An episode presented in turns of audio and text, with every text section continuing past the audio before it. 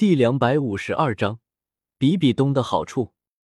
比比东看着萧晨，不敢相信。虽然他让菊斗罗和鬼斗罗试探过了萧晨的实力，他们回来告诉自己，萧晨拥有封号斗罗的实力。虽然比比东对于萧晨的实力很惊讶，但是萧晨从小便不是简单的人，所以比比东也勉强能够接受。但是比比东认为。萧晨顶多达到像是菊斗罗和鬼斗罗这样的三流封号斗罗，但是他没想到，萧晨的实力竟然能够让自己的威压反噬。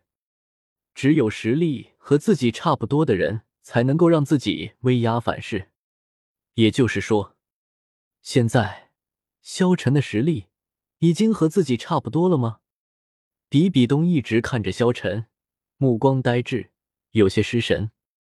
陛下，红衣主教立即行礼。这时候，比比东才缓和过来。比比东自己被反噬这件事情，只有自己知道，其他人并看不出端倪，所以他们都不知道萧晨的实力已经快要达到比比东的境界了。这时候，比比东的目光已经变得平和下来。你便是萧晨吗？比比东看着萧晨问道。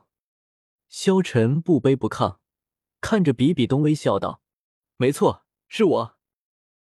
当初我说过，长大之后我自会来武魂殿。现在我来了。”比比东看着萧晨点了点头，道：“你很不错。”比比东回头看向众人道：“从今天开始，萧晨便是我们武魂殿的记名长老了。以后他见到我，不必行跪拜之礼。”此言一出，所有人都无比的震惊，他们全部张大了嘴巴，犹如石化一般看向了萧晨。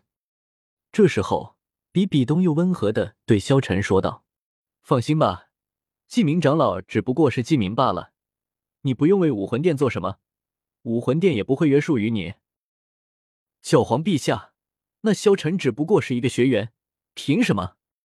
红衣主教立即问道。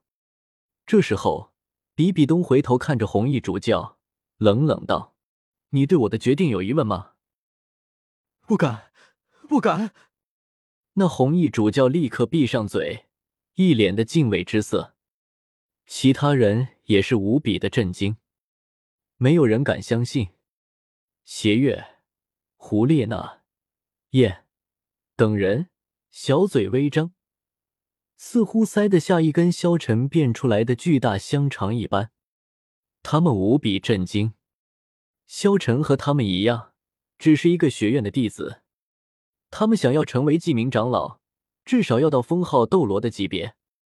但是这个萧晨何德何能，就能够成为记名长老？宁风致、雪清河等人也是震惊无比。雪清河根本没有想到。教皇会做出这样的决定，宁风致也是。萧晨笑了笑道：“那就恭敬不如从命了。”这一刻，场上的那些魂师们对萧晨的杀意更加浓烈了几分。武魂殿记名长老，无论是谁都会嫉妒吧？比比东没有在萧晨身上停留过多的时间，手中权杖微微挥动：“平身吧。”比比东脸上浮现出一丝微笑，目光从左到右扫过全部参加三强决赛的二十一名青年魂师。从你们身上，我看到了希望。教皇殿前，我更希望看到你们全部的天赋和实力。最终的胜利者将得到武魂殿的最大奖励。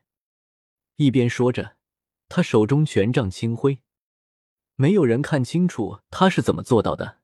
三点光芒瞬间在比比东面前放大，漂浮在半空之中。那分别是三件不同的东西，体积都不大，形如骨骼，分别是一只右臂骨、一个头骨和一个左腿骨，上面也分别闪烁着火红、淡蓝和墨绿三色光芒。魂骨，那正是三块魂骨，哪怕是在教皇山下，三块魂骨的光芒也能清晰看到。一时间，整个武魂城内已经完全沸腾了。除了已经事先知道这最后奖励的人以外，谁能想到竟然会是三块魂骨呢？从光芒就能看出，这三块魂骨皆是品质非凡，哪怕是武魂殿中人，一个个也是目露贪婪的光芒。不过，魂骨这种东西对于萧晨来说根本没有半点吸引力，他的所有的魂骨都是百万年的。这种魂骨顶多是十万年的，所以萧晨不稀罕。不过这魂骨倒是可以赢下来，加上上次从十年那里得到的那一根魂骨，朱竹清和宁荣荣、萧晨每人可以送几块魂骨。至于唐三的话，虽然是自己的徒弟，但是徒弟哪有老婆香？小五。王秋儿、古月娜他们本来就是魂兽，所以他们也不需要魂骨了。不过其他人就不一样了，只见他们一个个贪婪的看着那魂骨。如果这里不是教皇殿，如果不是这里有数位封号斗罗的威慑，恐怕早就有人按捺不住心中的贪婪冲上来抢夺了。站在教皇背后的鬼斗罗鬼魅以他那低沉的声音道。三块魂骨分别是精神凝聚之智慧头骨、爆裂焚烧之火焰右臂，以及急速前行之追风左腿。这三块魂骨都出自于万年魂兽，其中精神凝聚之智慧头骨更是出自于一只高达五万年以上的魂兽，乃是上一任教皇陛下亲自斩杀获得，乃魂骨中的极品，仅次于外附魂骨和十万年魂兽产生的顶级魂骨。教皇淡淡的道：“胜利者永远都只有一个，冠军也是如此。因此，这三块魂骨都将属于最后地冠军队伍。冠军吗？”萧晨嘴角笑了笑。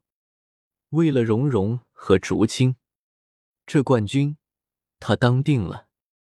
武魂殿拿出三块魂骨，无疑会令比赛更加激烈。虽然表面看去，武魂殿似乎是大公无私的，但只要是明眼人，自然能够看出，这三块魂骨根本就是为了武魂殿学院战队准备的。但是萧晨有些疑惑，这比比东明明知道自己有封号斗罗的实力，还拿出魂骨来奖励，难道他傻吗？